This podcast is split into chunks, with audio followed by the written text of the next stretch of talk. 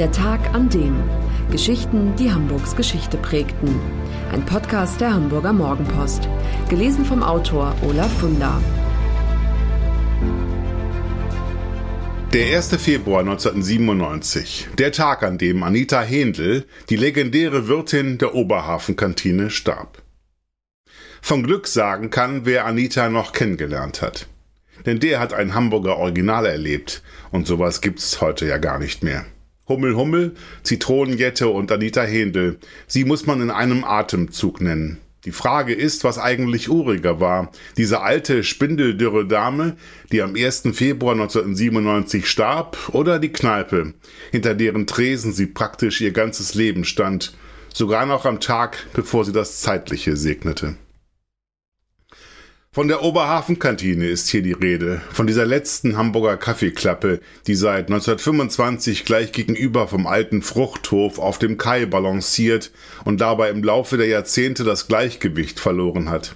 Das Haus oberhalb der Oberhafenbrücke, einst mit 800 Zügen pro Tag, die meistbefahrene Brücke Europas, steht so schief da wie ein Segelschiff im Sturm, sodass den Gästen der Kaffee in der Tasse über Bord zu gehen droht.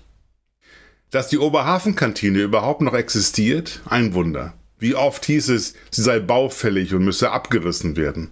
Bei Sturmfluten wurde sie immer wieder beschädigt, sodass diverse Betreiber entnervt aufgaben. Aber die hamburgischste aller Hamburger Kneipen ist immer noch da, seit 96 Jahren. Und sie wird auch, ganz locker, das Hundertste schaffen.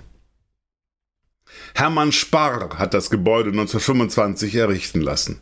Legenden ranken sich darum, wie es kam, dass das kleine, dreimal siebeneinhalb Meter große Häuschen aus den gleichen bläulich glasierten Steinen gemauert ist wie das Chile-Haus. Angeblich haben damals direkt am Oberhafen die Schuten mit den Ziegeln für das berühmte Kontorgebäude festgemacht. Ein Schelm, wer Böses dabei denkt. Anita ist gerade zwölf Jahre alt, als ihr Vater Hermann Spar sie als Küchenhilfe in den Familienbetrieb holt und von da ab wird sie die Kneipe 72 Jahre lang nur zum Schlafen verlassen. Sie erlebt durch die Fenster der Oberhafenkantine einen großen Teil von Hamburgs Geschichte mit. Als junges Mädchen sieht sie noch die Gemüseschuten und die vier Länderinnen in ihren Trachten, die an den Deichtorhallen ihre wahre Feil bieten. Im Krieg sieht sie die Bomben fallen, die die Oberhafenkantine immer wieder nur knapp verpassen. Und Anita muss auch mit ansehen, wie am benachbarten hannoverschen Bahnhof Menschen unter Geschrei und Gebrüll in die Güterwaggons gezwungen werden. Es ist eine Fahrt in den Tod, nach Theresienstadt oder gleich nach Auschwitz. Aber was auch immer passiert ist in all der Zeit, auf sie ist Verlass. Sie, die irgendwann die Nachfolge ihres Vaters antritt, steht jeden Morgen in aller Herrgottsfrühe auf, nimmt um 4.28 Uhr die S-Bahn und ist rechtzeitig im Laden, wenn die Bahnarbeiter vom nahen Rangierbahnhof kommen, um nach der Nachtschicht ihren Lütten und ein hausgemachte Frikadelle für zwei Mark zu bestellen oder einen Eintopf oder ein Rundstück warm. Barkassenschipper und Seeleute gehören zu den Stammgästen, Mitarbeiter von Hafenbetrieben ebenfalls, man kennt sich. Bis dann irgendwann in den 80er Jahren Werber, Fotografen und junges Szenevolk die Kaffeeklappe für sich entdecken und diesen im wahrsten Sinne des Wortes schrägsten Ort Hamburgs total hip und kultig finden und hier abends ihre Partys feiern. Aber der Zahn der Zeit nagt unnachgiebig am Gebäude. Die Gezeiten und Sturmfluten unterspülen die Spundwand hinterm Haus, sodass es weiter absackt und immer mehr in Schräglage gerät. Die Existenz der Oberhafenkantine ist massiv gefährdet, auch noch aus ganz anderen Gründen. Im Erbpachtvertrag, den Hermann Spar 1925 mit dem Liegenschaftsamt ausgehandelt hat, ist geregelt, dass Schluss ist, sobald kein Nachkomme mehr den Betrieb weiterführt. Anita Händel stirbt am 1. Februar 1997, einen Tag vor ihrem 84. Geburtstag. Danach führen zwei gute alte Freunde den Betrieb weiter.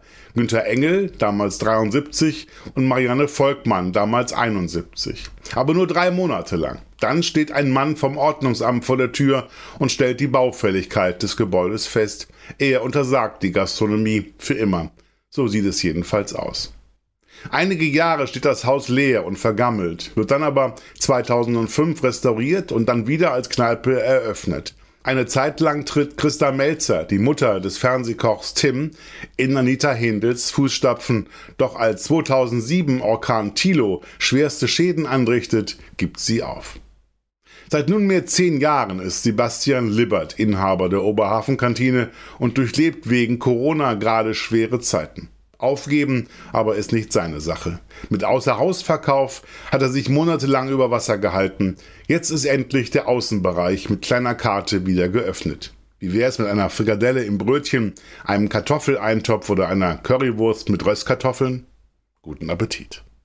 Für alle, die Hamburg und Hamburgs Geschichte lieben, der Hinweis, die neue Ausgabe des historischen Magazins Unser Hamburg ist im Zeitschriftenhandel erhältlich mit 130 Seiten Stadtgeschichte, lebendig und packend erzählt für 8,95 Euro. Das war der Tag an dem Geschichten, die Hamburgs Geschichte prägten. Eine neue Folge lesen Sie jeden Sonnabend in Ihrer Mopo und hören wöchentlich einen neuen Podcast. Noch mehr Historisches aus Hamburg, wie zum Beispiel das Buch zu dieser Serie oder die Magazine Unser Hamburg, finden Sie auch online in unserem Mopo-Shop unter www.mopo-shop.de.